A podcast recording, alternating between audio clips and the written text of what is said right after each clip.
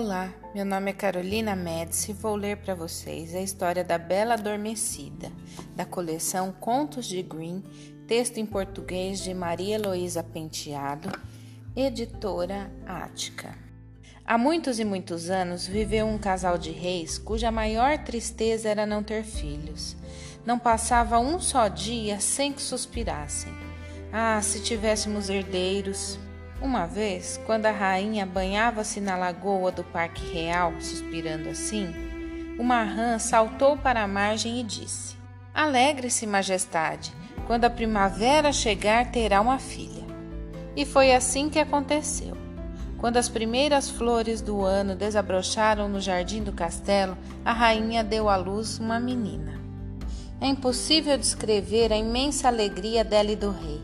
Para festejar o acontecimento, deram uma festa. Não só parentes, amigos e súditos foram convidados, mas também as fadas do reino. Elas eram treze.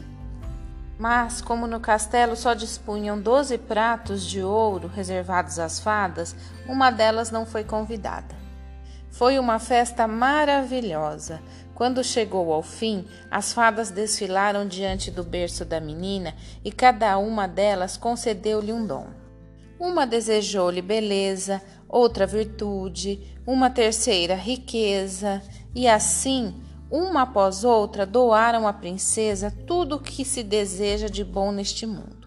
Porém, antes que a décima segunda fada pudesse se manifestar, a porta abriu-se com violência e entrou a fada que não havia sido convidada. Estava furiosa e gritou bem alto para que todos ouvissem. Quando completar 15 anos, a princesa vai espetar o dedo no fuso de uma roca e morrerá. Disse apenas isso e se retirou, deixando todos estarrecidos. Então, a décima segunda fada, que ainda não havia concedido um dom à princesa, aproximou-se do berço e disse: Eu não tenho poderes para anular a maldição, mas posso abrandá-la. A princesa não morrerá quando picar o dedo com o fuso, mas vai dormir por cem anos. E, para impedir o tamanho da desgraça, o rei ordenou que todos os fusos do reino fossem queimados.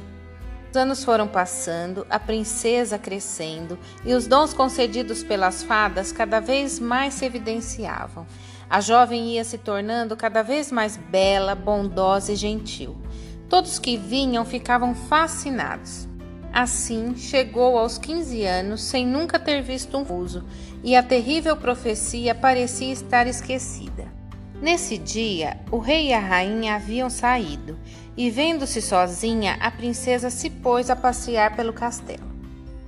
Perambulou pelos corredores, passou por salas e quartos e finalmente quis saber o que existia numa velha torre. Subindo devagarinho a estreita escada em caracol e no topo dela viu-se diante de uma pequena porta. Como a chave estivesse na fechadura, abriu-a e foi entrando. Estava num pequeno quarto onde uma velhinha sentada numa cama fiava linho, girando o seu fuso. Bom dia, minha boa velhinha, disse a princesa. O que está fazendo? Estou fiando, filha. E o que é esta coisa engraçada e pontuda que a senhora está segurando? Assim dizendo, a princesa pegou o fuso cheia de curiosidade. Nem bem fez isso, o fuso espetou-lhe o dedo e no mesmo instante ela caiu profundamente adormecida na cama da velha. Esse sono repentino estendeu-se sobre todos os recantos do castelo. O rei e a rainha, que acabavam de chegar, mal sentaram no trono, adormeceram, e com eles toda a corte adormeceu. Dormiram também os cavalos na estrebaria, os cães no pátio, os pombos no telhado e as moscas nas paredes. O fogo na lareira bruxuleou, dormiu, e o assado no espeto ficou como estava. Na cozinha, o cozinheiro zangado com o rapazinho, seu ajudante, adormeceu com os braços estendidos, no momento em que ia agarrá-lo pelos cabelos. Tudo parou. Ao redor do castelo, o vento deixou de soprar. As folhas das árvores ficaram imóveis. Então, um matagal de espinhos começou a crescer à volta do castelo. tornando-se cada vez mais alto, denso, até ocultá-lo completamente. Nem mesmo a bandeira da mais alta torre ficou visível. Tempo foi passando e espalhou-se a lenda da princesa adormecida, num castelo escondido numa floresta de espinhos que havia naquele reino. Todos os príncipes e aventureiros que tentavam transpor a mata e penetrar no castelo morriam presos entre os espinhos da galheira que fechava sobre eles.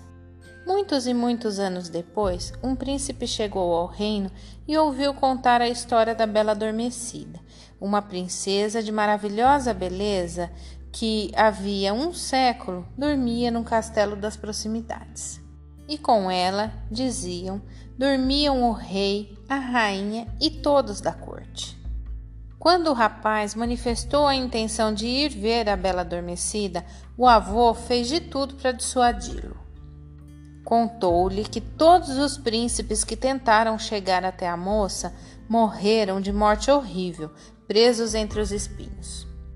Não tenho medo, disse então o jovem. Hei de ver a princesa, mesmo correndo risco de vida, e nada adiantaram as súplicas do avô. Foi justamente então que se completaram os cem anos e chegou o dia do despertar da princesa. Quando o príncipe se aproximou dos espinhos, encontrou-os floridos, anunciando a boa nova. As flores grandes e espessas uniram-se, formando uma proteção contra os espinhos. Assim, o príncipe pôde passar e chegar ao castelo sem um arranhão. Quando passou pelo pátio, os cavalos e cães dormiam. Dormiam também as pombas no telhado, com a cabecinha debaixo da asa. No interior do castelo, as moscas dormiam nas paredes. Na cozinha, o cozinheiro continuava de braços erguidos como se quisesse atacar seu ajudante. Num canto, uma empregadinha dormia segurando um frango que começara a depenar há cem anos atrás. Continuando a andar, o príncipe chegou à sala do trono. Encontrou toda a corte adormecida nas mais estranhas posições. No trono, o rei e a rainha dormiam também.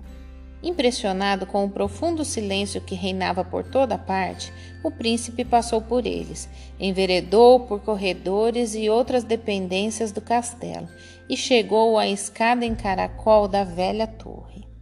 Subiu por ela e, quando chegou ao quarto da velha fiandeira, encontrou a porta aberta e entrou. Então viu a bela adormecida. Era tão bela, tão bela, que não conseguiu desviar os olhos dela e, num impulso, beijou-a. Foi só fazer isso, ela acordou, e foi com infinita doçura que correspondeu aos olhos do príncipe. Depois, de mãos dadas, desceram da torre. Encontraram o rei e a rainha e toda a corte já acordados, olhando espantados uns para os outros. No pátio, os cavalos sacudiam as crinas e os cães latiam. As pombas no telhado levantaram voo em direção à mata. Na cozinha, o fogo reanimou-se e a comida começou a cozinhar de novo. O cozinheiro esbofeteou o ajudante e a empregadinha recomeçou a depenar o frango. Dias depois, uma festa maravilhosa. O príncipe casou-se com a bela adormecida e foram felizes até o fim de suas vidas.